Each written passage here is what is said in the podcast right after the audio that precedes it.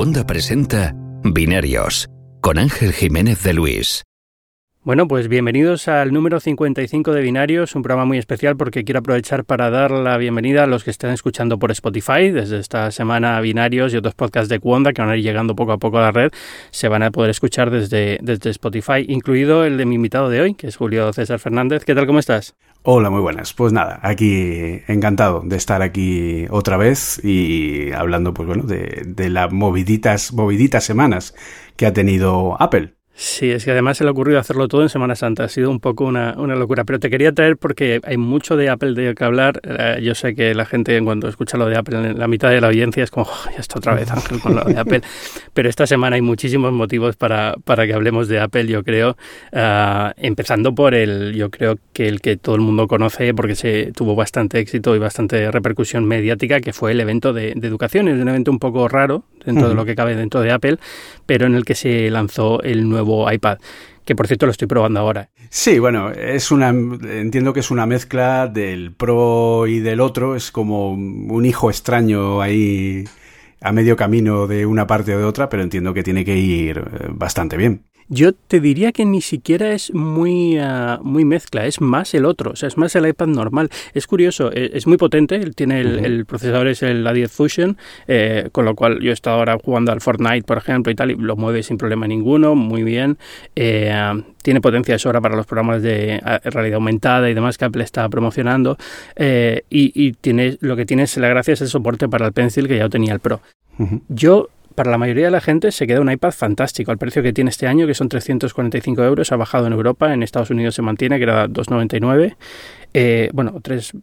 3,29 y 2,99 para educación. Uh -huh. Sí, en Europa también educación tiene un poquito de descuento, pero, pero bueno, 3,29 se quedan y 3,45 en Europa se queda un iPad fantástico por lo del lápiz, sobre todo. Yo creo que es lo más, lo más interesante. Uh -huh. La pantalla eh, no es la misma que la del Pro, no está laminada, tiene todavía ese, Sí, se nota el aire en los bordes y tal. Eso es, se nota que no es el mismo, el mismo uh -huh. iPad y los marcos son más eh, gruesos que el del iPad de 10. Sí, lo que pasa que lo que pasa que ahí yo veo un pequeño problema entre comillas hasta que llegue la Worldwide Developer y se pueda renovar supuestamente el modelo Pro porque hay una diferencia de, de precio muy alta. Es que es prácticamente el doble lo que vale el, el iPad Pro.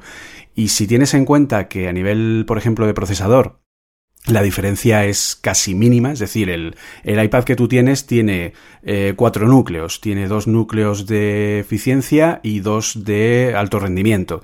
Y el A10X, que es el que tiene el iPad Pro actual, tiene seis, ¿vale? Tiene cuatro de alto rendimiento y dos de baja de, de eficiencia energética. Entonces, y luego tiene una, un núcleo más de GPU, ¿vale? El que tú tienes tiene dos, dos núcleos de GPU y el Pro tiene tres. Entonces, llega un momento en el que es algo tan técnico que yo creo que es complicado que alguien ahora vea la diferencia real una persona, un usuario estándar, ¿vale? Entre uno y otro y la enorme diferencia de precio que hay ahora mismo en, entre ambos, ¿no? Hasta que no renueven, han hecho ahí una cosa un poco peculiar, por decirlo de alguna forma.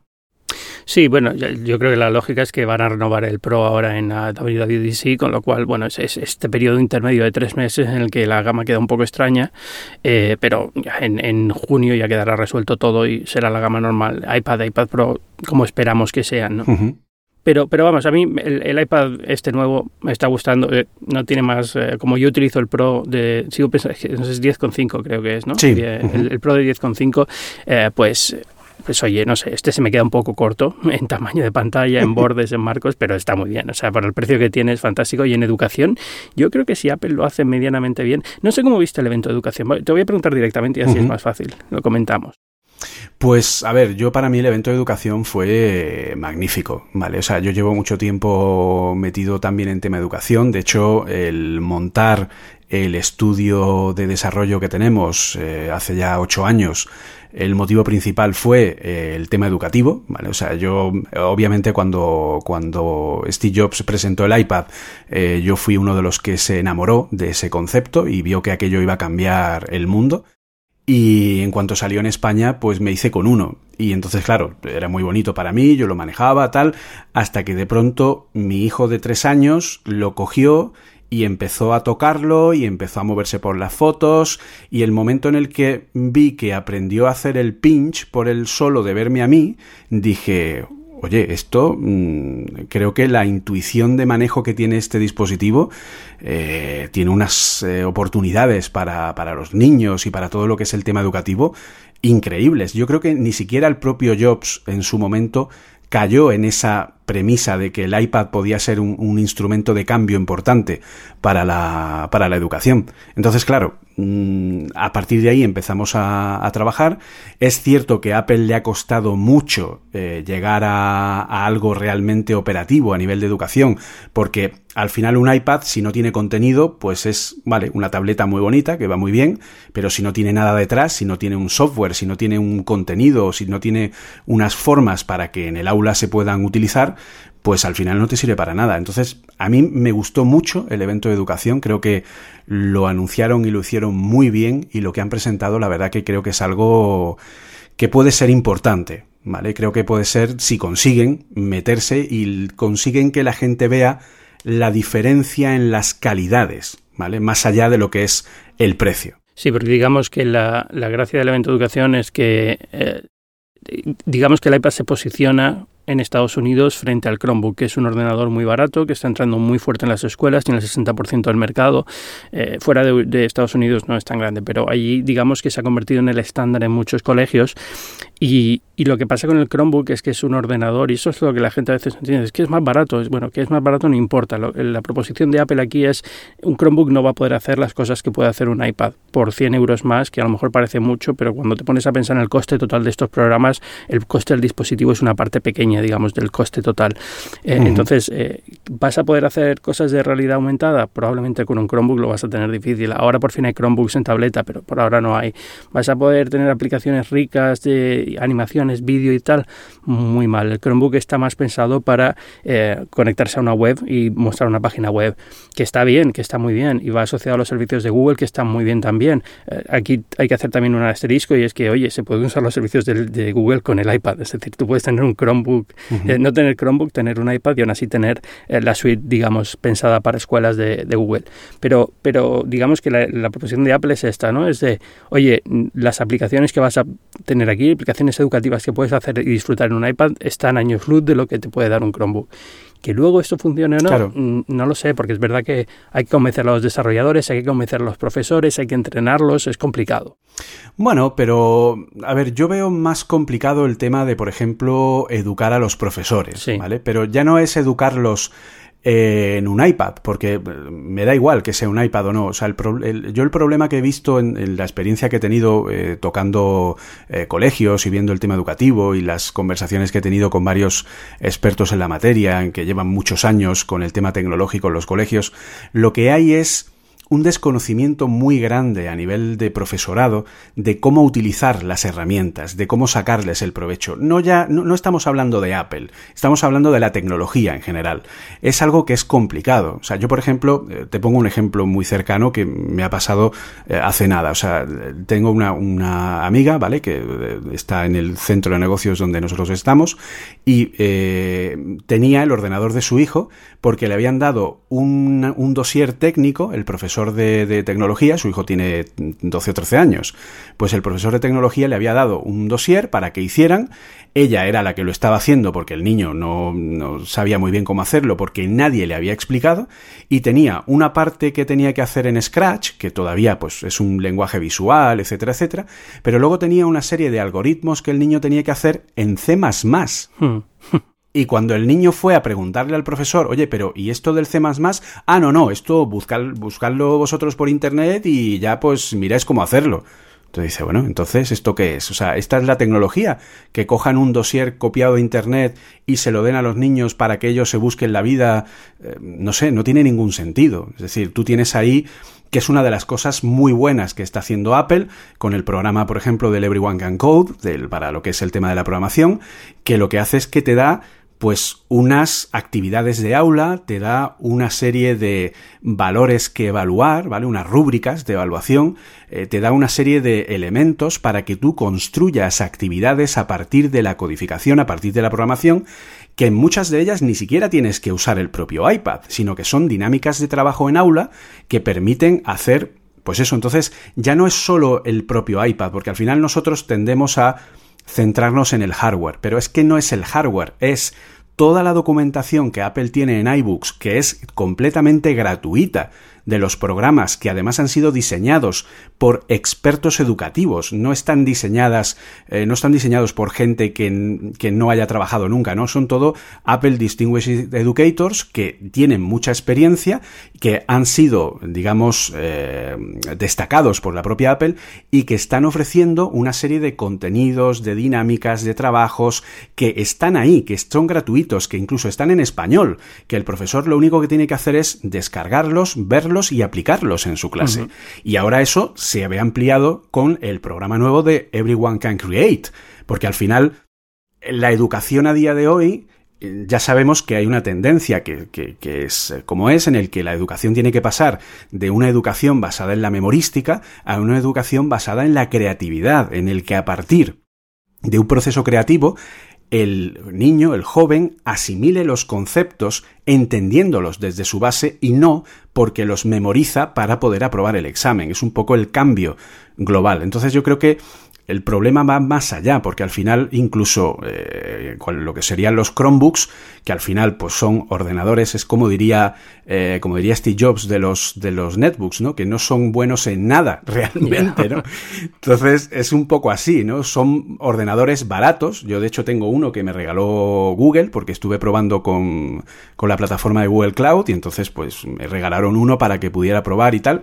Y sí, bueno, pues se pueden hacer cosas y tal, pero no deja de ser un ordenador barato, de, como digo yo, de plasticorro, con un trackpad que es casi de chiste, con una pantalla que no se ve bien. Yo creo que aquí el problema está en que muchas veces eh, se trata de equiparar, ¿no? Es como Google contra Apple en educación y la propuesta de Apple es iPad y estas cosas tan avanzadas y lo de Google es Chromebook es muy barato y toda la nube de Google que está muy bien. Pero lo que decía antes, primero, no es cierto, son complementarios. Tú puedes tener la nube de Google en un iPad y puedes usar algunas el, currículo de Apple, como tú dices, se puede descargar y lo puedes intentar aplicar a través de hay cosas que a lo mejor no tienes el, el, Sweet Playgrounds, pero bueno, hay cosas que puedes intentar aplicar a gente que tiene un Chromebook, pero lo más importante de todo esto yo creo que es que eh, la mayoría de colegios que están usando la suite de Google realmente lo que están haciendo simplemente es lo que quieren es eh, que los chicos utilicen eh, Google Docs para mandar los trabajos y, digamos, tener la clase un poco organizada. Y Apple también presentó algunas herramientas en este sentido de organización de clase bastante buenas. Además, no sé, viste lo de Schoolwork es, eh, o Homework, no, Schoolwork es, ¿no? Sí, Schoolwork, que te permite, tareas. que te permite, no sé cuál es en español, tareas, que te permite, pues, decirle a los alumnos, oye, eh, aprieta aquí, te va a la app que tienes que ir para hacer el ejercicio, en el ejercicio que tienes que hacer y a mí me va a mandar el resultado para tener toda la clase controlada, quién está avanzando en la tarea, quién no y demás. Está bastante bien. ¿no? Sí, a ver, esa dinámica es la misma que ya tiene la aplicación de Google, ¿vale? Google Classroom, que también está para iOS, eh, se basa en eso, ¿vale? Google Classroom es que yo puedo crear tareas y esas tareas puedo enviarlas a través de post, eh, hago un post y envío la tarea a un, a un alumno y le digo, pues mira, tienes que ver este vídeo, tienes que hacer una presentación de tal tipo o tienes que visitar esta página y sacar un tal. Entonces el profesor define la tarea, la envía, el alumno la recibe y luego el profesor recibe el feedback de si el alumno ha terminado o no la tarea. E, ese es un poco el flujo, lo que tiene Google Classroom.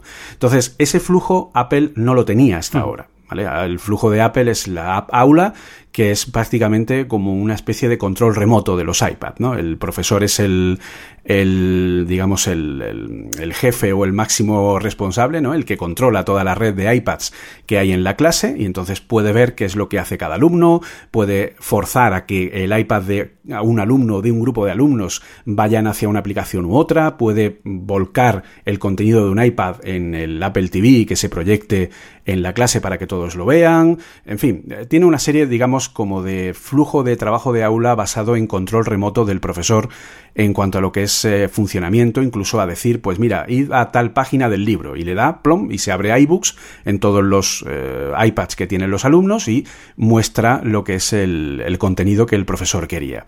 Pero ahora la nueva aplicación de Classwork, unida al nuevo framework ClassKit, lo que hace es, entre comillas, lo mismo que hace Google Classroom, pero añadiendo la integración de las apps de terceros, que creo que es un punto muy importante. Eh, Classwork hace igual que Classroom en, Google, es decir, tú envías un enlace, envías un vídeo, envías un libro y eso es una tarea que el alumno tiene que realizar y que tú ves pues si se ha realizado o no. Pero luego cuando tienes una app de terceros, a través de ClassKit, las aplicaciones de terceros van a poder, eh, digamos, propagar o informar a Classwork a través de la, de la, implementación, que todo funciona a través de la nube, de cuáles son los contenidos que tú tienes. Entonces, si tú tienes una aplicación de matemáticas, por ejemplo, pues esa aplicación puede tener sumas, restas, multiplicaciones, divisiones y, en fin, la serie de, tal. Y luego, dentro de cada una de esas tareas, pues tienes sumas de una cifra, sumas de dos, sumas de tres, restas de enteros, restas de decimales, tal. Vas dividiendo en diferentes tareas. Entonces tú todo ese árbol de tareas que tú tienes en tu aplicación, se lo informas a ClassKit y automáticamente en la aplicación Classwork del profesor permite elegir esas tareas que tú has declarado de tu aplicación para que pueda asignarlas automáticamente. Mm. Entonces, cuando el profesor las asigna y las envía, el alumno recibe la, eh, digamos, lo que es el, eh, la solicitud de hacer esa tarea, el alumno le da y automáticamente la app, a través de Deep Links, se abre automáticamente en esa tarea para que inicies esa tarea de manera automática, lo cual está bastante bien. Sí, me has aclarado un millón además, porque es que no, yo por alguna razón no contaba con lo de eh, Google Classroom, no sabía que tenían esta herramienta también, con lo cual ahora me queda bastante claro. No sé si a lo mejor estoy haciendo una generalización un poco extraña, pero, pero lo veo como la clásica división de Google y Apple, ¿no? Que, que Apple está intentando que sean apps lo, que te enseña, mientras que Google está esperando que está intentando que sea webs lo que te enseña, digamos, ¿no? Eh, o páginas web o archivos dentro de la web y demás. Es un poco el enfoque en sus servicios, ¿vale? O sea, tú cuando entras en, en, lo que es el portal de educación de Google, lo que hay son todo eh, prácticas y, ejemplos basados en sus propios servicios. O sea, eh, usas Google Calendar para organizar la clase, para ver la hora a la que te toca, para tal. Usas los grupos para saber los alumnos y las aulas que tienes creas las clases y en esas clases pones...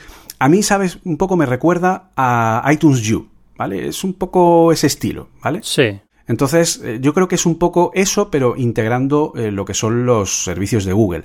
Claro, Google no tiene la parte que yo te estoy comentando de, esa integración con apps de terceros, que creo que va a ser algo realmente eh, como suelen decir los americanos, un game changer, ¿no? Va a ser algo que realmente va a cambiar las, las, reglas del juego, porque en el momento en el que los desarrolladores de terceros se pongan a integrar eso y luego, como si fuera una analítica, mientras el alumno va haciendo la tarea, tú vas informando, como el que envía una analítica a Google, a Google Analytics o a cualquier otra en el que envías eventos, pues tú vas informando del porcentaje de consecución que lleva el alumno de esa tarea y, e incluso de digamos, eh, rúbricas de control de esa tarea. Es decir, si la tarea puede tener 10 ejercicios y cada ejercicio tiene un punto cada uno, pues si el alumno lleva hechos 5 y ha acertado 3 y ha fallado 2, el profesor va a poder ver eso antes de que la tarea termine. Mm y por lo tanto luego cuando todos los alumnos terminen va a poder ver ese resumen de qué es lo que ha hecho cada alumno, eh, qué puntuación ha obtenido o qué porcentaje eh, ha terminado o si ha dejado una parte sin hacer y luego ver el general de la clase. Entonces eso es una herramienta de control brutal para el profesor porque va a saber si un alumno tiene más o menos capacidades, si un alumno falla o no en una tarea determinada, si un alumno necesita un apoyo especial en un tema concreto, porque a lo mejor las sumas y las rectas se le dan muy bien, pero en la ortografía está fallando porque no está funcionando bien. O sea, son es incorporar una dinámica de control del rendimiento del alumno dentro de un flujo muy intuitivo y muy fácil, que la verdad que está muy bien, pero lo curioso, que yo creo que la apuesta le va a salir bien, pero bueno, es una vez más apuesta de Apple, es que vuelca la responsabilidad en los desarrolladores, en nosotros, en los terceros. Entonces, depende de cómo respondamos los desarrolladores terceros a esta apuesta y que queramos integrar sus herramientas a que el éxito de esta plataforma realmente sea buena o no. Pero bueno, yo creo que vamos a responder bien porque la verdad que es algo que nos va a incentivar y al final es algo que nos va a conseguir que haya más colegios que compren nuestras aplicaciones. Ya, sí.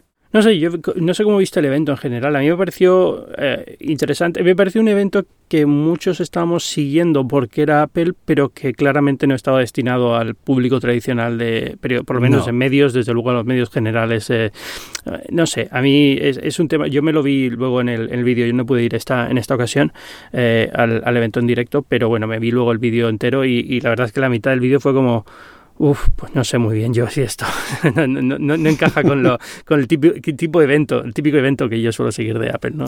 Claro, pero por eso no lo emitieron. Si es que eh, es así de sencillo. Y de hecho, salvo los, mm, salvo las cuatro o cinco filas de, de periodistas eh, normales que suelen ir a estos eventos a cubrir, eh, todo lo demás eran profesores. Eran, claro, profesores y alumnos. Eran Apple Distinguished Educators de todo el mundo que habían ido allí y que además cuando veías las imágenes del escenario, veías como cada vez que decían, pues ahora se va a poder hacer esto, y ahora lo otro, ya no sé qué, y los veías emocionados, como diciendo, ah, por fin, por fin. Bueno, e-, el momento de pasar de los 5 gigas a los 200 por alumno fue como una stand innovation allí, ¡Bravo! Ya va siendo hora. Yo creo que también lo veremos para las cuentas normales en WWDC. Es probable, sí. que en la Worldwide Developer lo digan para las cuentas eh, normales, porque además Apple creo que ha hecho nuevos centros de datos y además incluso también ha cambiado parte a Google.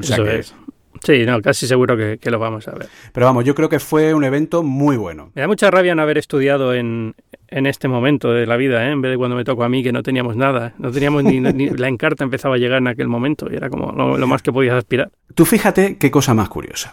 Yo recuerdo perfectamente, esto ahora nos estamos peleando entre comillas por 100 euros arriba, 100 euros abajo de un iPad o un Google Chromebook. Pero es que cuando Apple empezó, los Apple II de educación no eran especialmente baratos. y yo recuerdo eh, que en el colegio donde yo estaba, y te estoy hablando del año probablemente 83, 84, había un aula de informática que tenía varios Spectrum ZX eh, de 48K, algún Dragón 64, ese ordenador español de, de años A, había Comodores, o sea, y era como, oh, el aula de informática. Y llegabas allí y tenías que poner, y nos enseñaron Basic incluso. Sí, yo me acuerdo, de, yo también aprendí con Basic en un Commodore cuando tenía eso, en, el 85, 86 por ahí. A lo mejor soy un poquito más joven que tú. Pero, pero bueno, sí, me tocó, me tocó. ¿Te acuerdas del libro aquel de Basic? Que era como con dibujitos. Ah, creo que, que Edu en Twitter lo puso el otro día una foto. Este, era genial ese libro de aprender a, aprender a programar en Basic. Claro, además que antes, eh, no, o sea, esto yo sé que nuestros, eh, tus, nuestros, tus oyentes millennials, eh, les, porque claro, yo mis hijos me preguntan ahora, bueno, ¿y qué hacíais cuando no había internet? Pues, ¿cómo, cómo os entreteníais? pues no lo sé, teníamos, como decía uno en un monólogo, cuando jugábamos al fútbol España contra Rusia, los jugadores de Rusia eran Podorov, Mitinklov y Wakanklov, porque no podías entrar en internet y ver cómo se llamaba realmente la, alineación real. Entonces, claro, esto era algo que era bastante, bastante curioso y bastante gracioso. Y, claro, antes aprender Basic se limitaba a las cuatro revistas que podían publicarse que venía con algo de código, el manual de turno que se editaba en España que era como, oh Dios mío, en mi caso con el manual del, del Amstrad que yo tuve, que el, el manual de usuario era una guía de aprendizaje de Basic. O sea, era mucho más complicado y aún así, pues bueno. Eh, se aprendía. Se daba y se le daba importancia. Ahora la tecnología es como, como, está tan presente, pues ya es como que no se le da tanta importancia, no sé, es una cosa... Sí, a mí, a mí lo que está haciendo Apple con Swift Playgrounds me, me encanta de todas formas. ¿eh? Eh, yo sé que, bueno, tendría que haber empezado diciendo que soy alumno tuyo, aunque la gente no lo sepa, aunque, realmente yo no estoy yendo a clase ni, ningún clase de ningún tipo y todavía no he empezado el curso de, de Udacity. Pero, pero bueno, soy alumno tuyo de Swift, digamos, eh, virtual. Eh, espero que me apruebes el trabajo de fin de máster.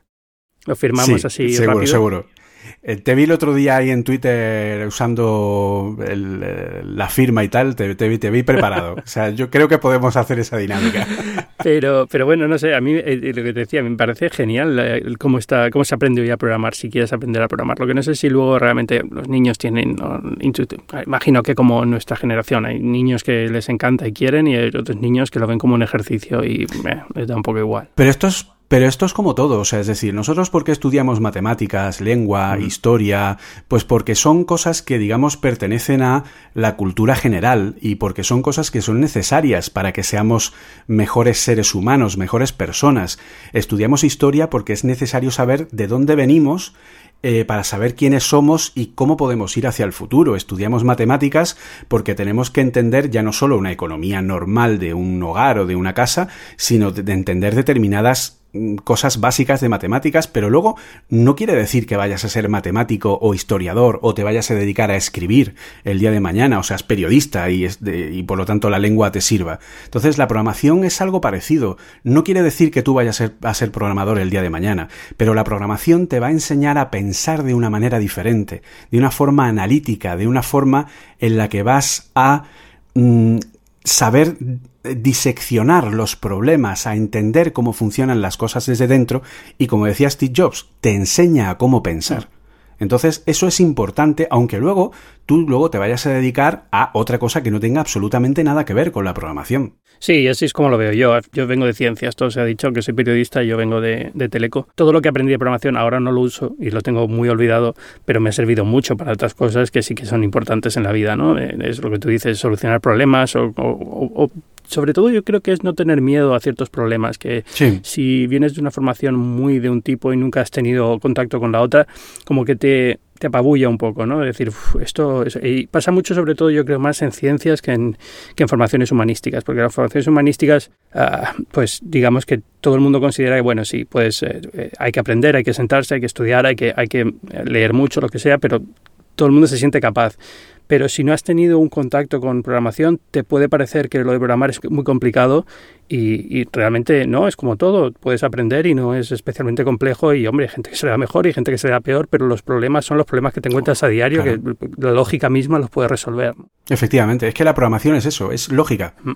Pero bueno, ¿qué más ha pasado con Apple esta semana? Bastante cositas. Eh, tenemos, eh, vamos a salir un poco del, mercado de educación. Eh, eh, tenemos, bueno, eh, la, la, gran decepción de que, de que, no vamos a ver el, el, Mac Pro hasta 2019. Bueno, gran decepción.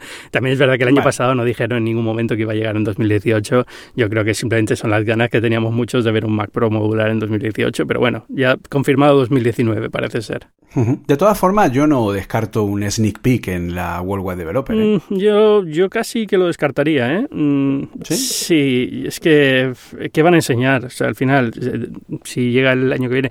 más me interesa qué va a pasar en la Developer Conference y vamos a ver pistas sobre la otra noticia de esta semana, que es, y, la, voy a relacionar más adelante, pero la hablamos ya, que es eh, que parece ser que también hay fecha para empezar la transición de, de Intel a ARM, que se supone de Intel ARM. En principio, yo tal y como leo el artículo de Bloomberg, yo creo que lo de ARM se da por supuesto, pero no tiene por qué ser así. Es decir, lo único que dicen es que Apple va a empezar a fabricar sus propios procesadores a partir de 2020. Sí. Eh, yo creo que en algún momento discutimos también, y bueno, a lo mejor puede licenciar x86 a Intel, no lo creo, pero bueno, sí, casi seguro que va a ser ARM, ¿no? Pero bueno, eh, eh, a partir de 2020 vamos a empezar a ver los primeros portátiles con procesadores ARM de Apple.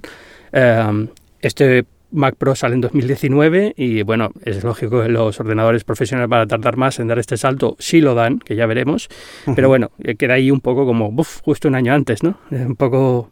Sí, lo que pasa que, bueno, al final hay que tener en cuenta que esto es un poco, lo comentaba en el último episodio de, de Apple Coding, es un poco irónico que eh, Apple pasó de, de PowerPC a Intel por el tema de la eficiencia energética de los procesadores y que no había forma de que un portátil con el IBM PowerPC pues tuviera ya no solo el rendimiento, sino principalmente la duración de batería que quería Steve Jobs, ¿no? Que quería que, tuviera una, un, buen rendimiento y que la batería le durara lo suficiente. Y, y, IBM no era capaz de hacerlo en esa época y entonces pues por eso pasó a, Intel. Entonces es un poco irónico que ahora haga lo mismo por el mismo motivo, pero dejando a Intel, ¿vale? Porque al final se va a RM, teóricamente, eh, porque los ARM, que por cierto son RISC, igual que lo eran los PowerPC en su época, lo que pasa que una arquitectura diferente.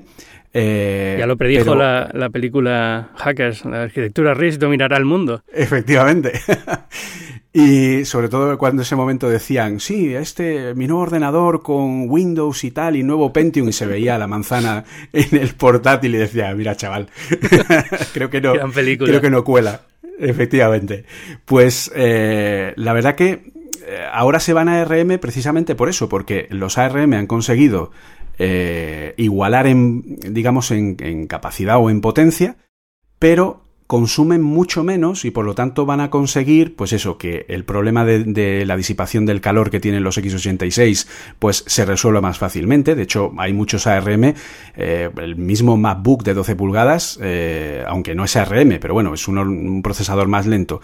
Apple lo que, lo que tiene que, a, lo que tiende es a tener una disipación pasiva, no activa, que no tenga un, ventilador dando vueltas, sino que pase como en los iPad, que no tienen ventilador, o en los iPhone, etcétera, etcétera. Entonces, yo es un poco creo que es a lo que quiere ir Apple, ¿no? A no tener que poner elementos mecánicos en sus ordenadores y que las baterías duren muchísimo más. Entonces, como ahora ellos han conseguido ya que los procesadores que ellos hacen tengan mucho más rendimiento, pues lógicamente tiene sentido que esto eh, se haga. Pero para que se haga, que porque todo el mundo dice, no, es que ¿por qué van a irse a 2020?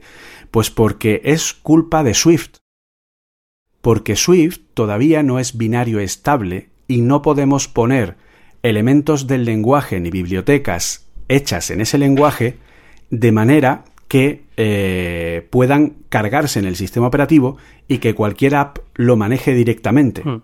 ¿Cuánto, va a serlo? Porque yo creo que la primera vez que hablé contigo en este podcast fue hace un año y hablábamos, de, ya viene, ya viene binario estable y sigue sin ser binario estable. Binario estable va a ser en dos meses. es decir, eh, lo que pasa que el binario estable tiene dos pasos. El binario estable tiene la librería estándar y lo que es el uso para lo que es linkado de módulos, ¿vale? La librería estándar es que a partir de Swift 5, eh, que saldrá la beta en la World Web Developer, lo que va a pasar es que ahora ya no va a ser necesario que se incluya la librería del lenguaje Swift en cada una de las apps que tú compiles. Por lo tanto, los binarios van a ocupar mucho menos y van a ir más rápido porque la librería de Swift ya va a estar cargada en el sistema operativo. Entonces, eso es un paso muy importante. Pero luego, aparte, tiene que tener otro paso más de estabilidad binaria que probablemente llegue en Swift 6 en 2019 que es cuando tú puedes poner librerías hechas en Swift de forma nativa y apps pueden enlazar a esas librerías que hay cargadas en el sistema operativo sin tener que incluirlas en su propio binario. ¿Vale? Que es lo que pasa ahora con Coco, con Coco Touch, que está en Objective-C, y eh, Objective-C sí es binario estable porque es C, y entonces tú subes una app que usa, pues no sé, SiriKit, o usa eh, Touch ID, o usa lo que sea, pero la librería de Touch ID, o de Siri, o de UIKit, que es la que construye las aplicaciones y tal, esa librería no está en tu app, está cargada en el sistema operativo y tu app lo que hace es enlazar a esa librería y usarla porque es un componente del sistema operativo. Pues eso es lo que a día de hoy Apple, mm. eh, lo que es Swift, no puede conseguir y lo conseguirá en Swift 6. Entonces, en ese momento, a partir de 2019, va a ser cuando ya se puedan, eh, digamos, reestructurar toda la experiencia de sistema de Apple, donde eh, como si hacemos caso a los rumores, Johnny Ive quiere cambiar la experiencia del Springboard y hacerla nueva y diferente, y donde ahora ya podrían hacer toda una nueva biblioteca, todas unas nuevas eh, herramientas basadas en Swift, que es más rápido, más eficiente, más seguro, etcétera, etcétera, para que eh, dé un salto exponencial todos los sistemas, justo para qué? Para llegar a 2020, donde vas a tener todo macOS ya compilado en ARM, que ya lo está prácticamente todo, salvo dos pequeñas partes, y eh, bueno, pues eh, que consigan que todo eso se ejecute directamente en tanto ARM como x86 como cualquier otra posible arquitectura que Apple se pudiera inventar, que puestos a, pues a lo mejor puede pasar, que ellos se inventen su propia arquitectura. No, no creo, les va bastante bien. No lo sé, yo me espero cualquier cosa, pero bueno, en principio ARM funciona bien. bueno, pero está, está muy bien, yo, yo creo que, que estamos viendo que hacia 2000, la primera década del segundo, la primera década, los primeros años de la segunda década del, siglo, de este siglo van a ser interesantes para Apple, ¿no? En el sentido del, del oye, bueno. Sí, hombre, ten en cuenta que se supone que en 2019 es cuando comienzan las fases comerciales de las lentes de realidad aumentada. Es cuando Microsoft dice que va a lanzar las HoloLens a nivel comercial, es cuando supuestamente Apple va a lanzar sus lentes de realidad aumentada, que todo el proceso de ARKit que estamos viendo desde la pasada World Wave Developer y todo lo que le queda, pues va evolucionado a que haya apps de realidad aumentada y de alguna forma, ya lo ha dicho Tim Cook, Tim Cook quiere redefinir la forma en la que nos relacionamos con la tecnología a través de la realidad aumentada y quiere que eso que se ve en algunas demos de HoloLens, que vas tocando las cosas en el espacio y que vas interactuando con ellas, etcétera, etcétera, pues eh, sea parte de lo que es Apple y que la, gente empiece a tener ese tipo de, experiencias. Entonces, bueno, eso también viene en 2019-2020. Sí, estamos viendo los primeros ingredientes, digamos, ya pero todavía falta ver cómo cohesiona todo. Pero yo creo que está claro, ¿no? Eh, la apuesta por AR, eh, lo que hemos visto de, control gestual que está ensayando, eh, esta, esta, idea de mezclar, que ya no haya dos sistemas operativos tan separados, ¿no? De mezclarlo todo y que ya no tengas que estar pensando en ordenadores tradicionales, ordenadores, tabletas y teléfonos. Eh, se está quedando, está cogiendo un momento interesante para eso, para que 2020-2025 haya un cambio importante en, en, Apple, tal y como la conocemos ahora, igual que en su momento la hubo en el 2007 cuando presentó el iPhone. Claro, aquí eh, todo hay un poco un proceso que es el famoso proyecto Marzipan, el, proyecto. A mí me resulta curioso que Apple haya elegido el nombre Mazapán como dulce para hacer esto.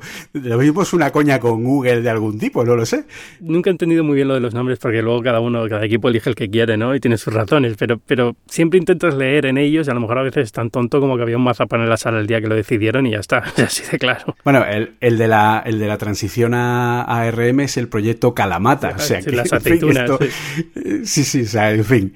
Pero vamos, el, el, tema es ese, que el proyecto Marzipan, que es un proyecto que va a varias fases, ¿no? Como nos eh, dijo Mark Gurman en la entrevista, la última entrevista que le, que le hicimos en Apelianos, pues... Eh, eh, por cierto, enhorabuena, ¿eh? Pedazo de entrevista. Ah, muchas gracias. La verdad que fue un trabajo bastante duro. Estuvimos una semanita, semana y pico ahí viendo las preguntas y tal, y luego, eh, que yo, a ver, eh, yo no soy traductor ni me dedico profesionalmente, yo hablo inglés, soy locutor en inglés, eso sí, eh, pero no es lo mismo tener un texto y locutar con acento americano que, que lo que es una conversación en tiempo real. Entonces, la verdad que fue... Pero bueno, creo que al final efectivamente quedó, quedó bien. Te agradezco la, la felicitación, sobre todo viniendo de alguien de tu categoría periodística. Bueno, mira. Y, pero bueno, el caso es que en esta entrevista eh, nos comentó eso, que el proyecto Marzipan era un proyecto en varias fases. La primera fase que vamos a ver ahora es la fusión de las tiendas de Mac App Store y App Store de iOS, ¿vale? Para que sea una sola. Y la posibilidad de que las apps de iOS se puedan ejecutar en Mac en una especie de modo emulado que va un poco más allá del que hace ahora Chrome OS con Google Play, ¿vale? Que puede ejecutar las apps de Android. Este, este, es un modo que va un poco más allá porque las interfaces sí se convierten y sí se transforman, no son exactamente iguales que lo que se ve en iOS, pero digamos que es una especie como de incorporación ¿no? dentro del ecosistema para que la librería de iOS, UIKit, permita hacer apps y permita que se ejecuten esas apps dentro del Mac. Entonces, ese es el primer paso, lo primero que veremos, y esa fusión de las tiendas, para que, bueno, pues a partir de la librería de desarrollo de iOS también se pueden hacer apps para Mac, lo cual está muy bien. Pero hay más pasos.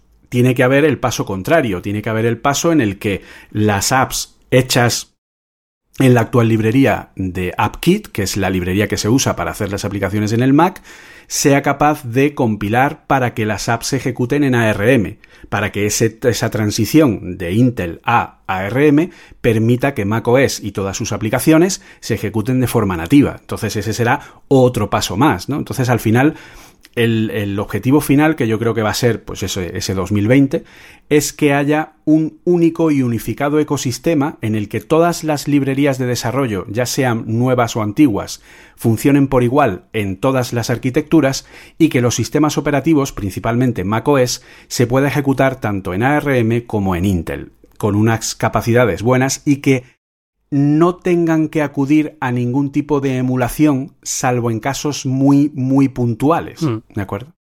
Que no sea como la época del Rosetta, Eso de es. cuando tal, que la- el rendimiento no era tan efectivo. ¿no? Entonces yo creo que Apple no va a apostar por la emulación, sino que va a crear la adaptación previa para que todo funcione de una manera, de una manera mucho más Y integrada. eso es ¿no? lo que yo quería también traer hoy al programa, es que la gente que ha tenido experiencia con la primera la transición de, de PowerPC a Intel se está imaginando una otra, otro dolor como el que fue aquel, que tampoco fue una cosa terrible, ¿no? Pero bueno, fue, fue un shock también en cierto sentido, sobre todo para gente profesional que trabajaba con Mac. Eh, no estamos hablando de lo mismo y probablemente la transición Para sea muy diferente hoy en día de lo que fue en su momento. Sí, de hecho, a ver, obviamente esto hasta que no salga no lo puedo garantizar al 100%, pero casi te diría un 95% de seguridad por mi parte, por todo lo que voy viendo, que una app en Mac para funcionar en ARM va a necesitar abrir el proyecto, recompilar y volver a subir.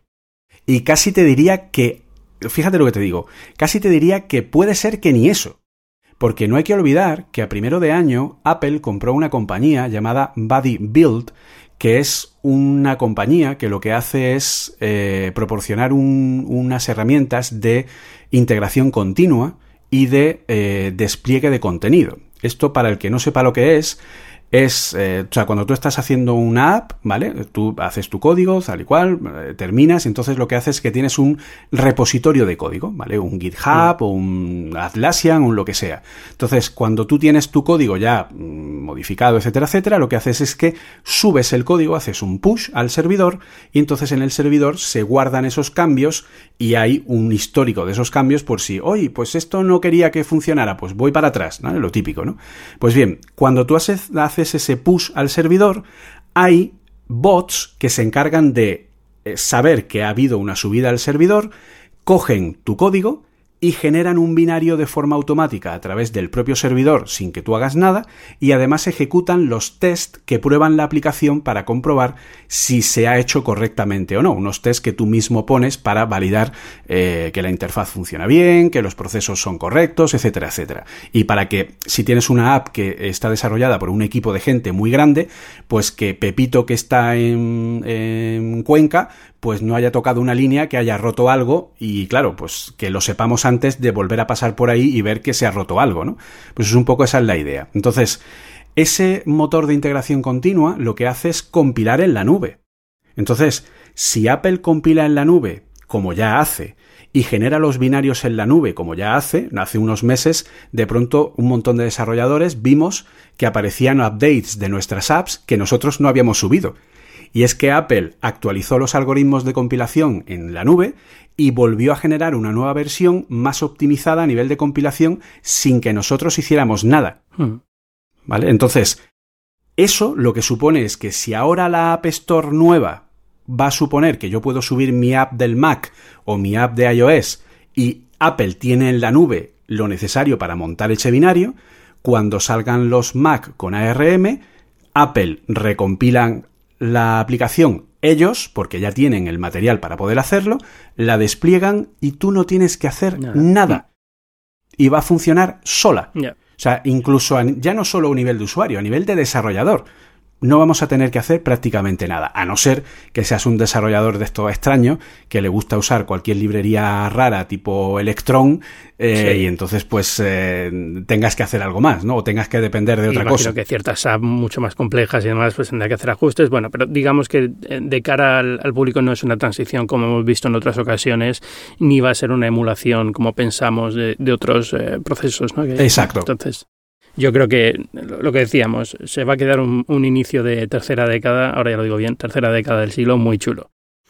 Eh, en fin, eh, no sé si te parece comentar algo más. eh, no hay mucho más. Está lo de eh, que Google eh, ha robado, Apple ha robado a Google, a Jan Andrea, al jefe de inteligencia artificial. Me hace gracia porque lo damos como algo muy importante, pero yo creo, y yo me incluyo en la lista, que hace una semana ni sabíamos quién era este señor. Pero bueno, es el responsable de Google de inteligencia artificial y Apple se lo ha llevado a, a Apple, o sea, lo, lo ha contratado. Interesante yo creo porque siempre estaba este como acuerdo tácito entre Google, Apple y Facebook de no robarse talento y esto digamos que salta todo por los aires.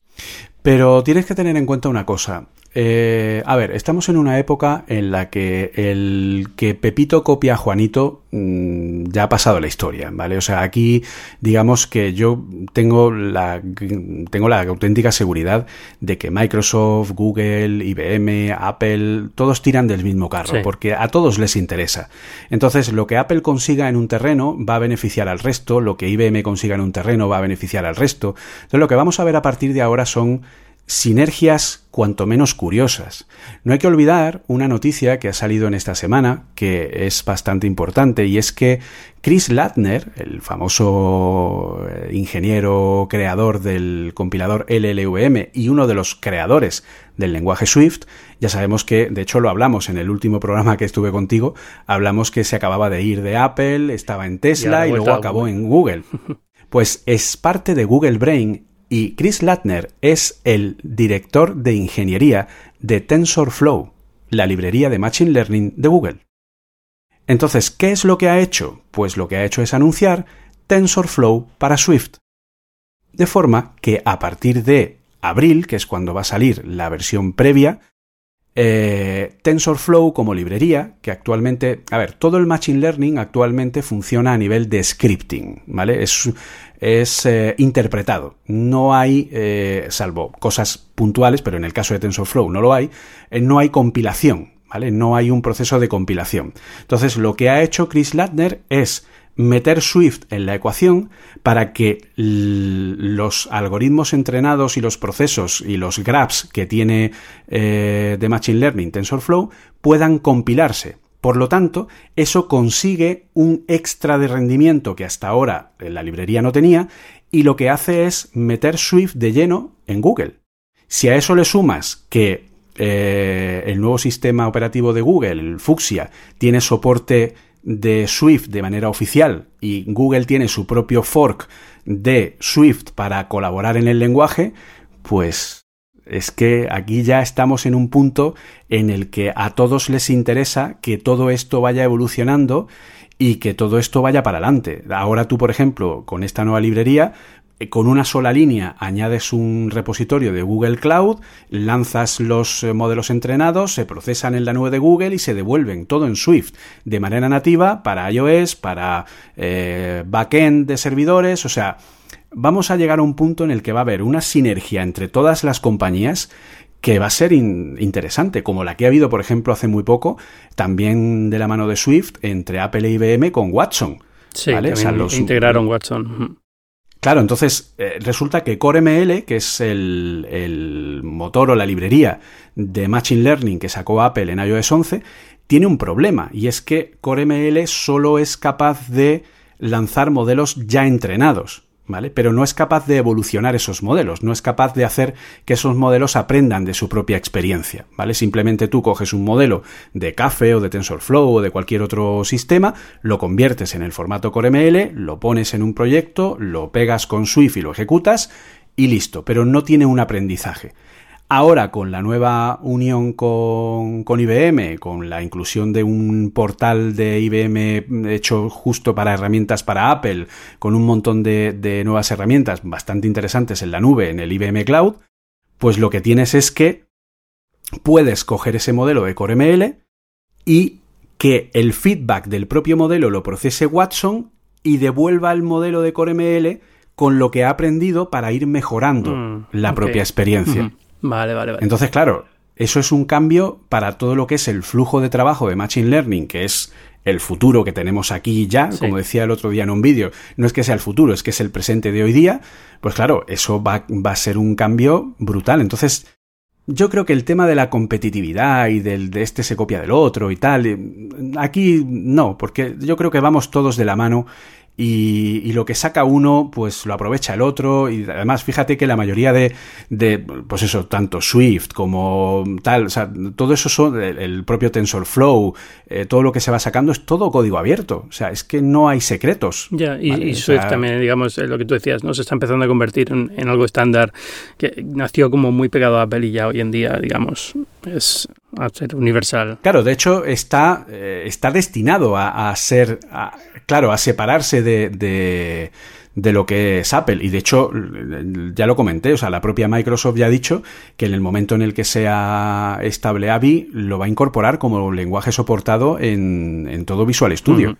O sea que eso, pues eh, obviamente es un lenguaje más a tener en cuenta. Siempre vas a poder elegir el que quieras, pero bueno, pues ahí está la, la solución. Bueno, pues ha quedado buena tarde para aprender a programar en Swift. Si gente quiere aprender a programar en Swift, ¿quién podría enseñarles? Pues eh, ya ves tú, fíjate, nosotros tenemos ahí. Lo que pasa que es que a mí ya no me da la vida. ya, Yo estoy, de verdad, últimamente, me quedan horas en el día, es terrible. Yo tenía que haber sacado ya el aprendiendo Swift 4, pero me temo que, va a pasar como con el iPhone 9, que no se sabe si saldrá o no. Pues algo parecido. Y, y, directamente saldrá el aprendiendo Swift 3, perdón, Swift 5 en, en septiembre y luego, bueno, pues eh, lo que son los cursos de Udemy, etcétera, etcétera. Pero vamos, ahí estamos, eh, apostamos por Swift y bueno, pues hemos conseguido un, una posición importante y bueno, pues eh, dando todo lo mejor que podemos cada día. Están muy bien los cursos, o sea, yo los recomiendo a todos. Los pondremos en, el, en los enlaces del podcast.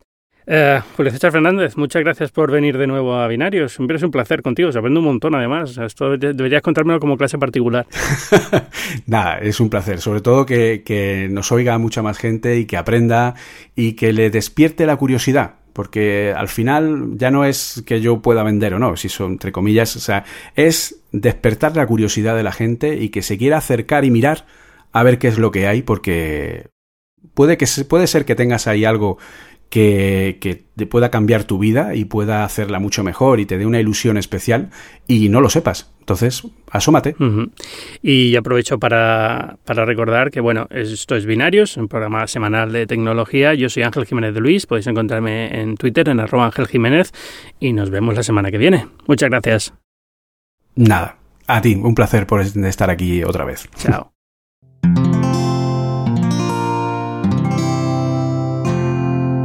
Puedes escuchar más capítulos de este podcast y de todos los que pertenecen a la comunidad Cuonda en cuonda.com.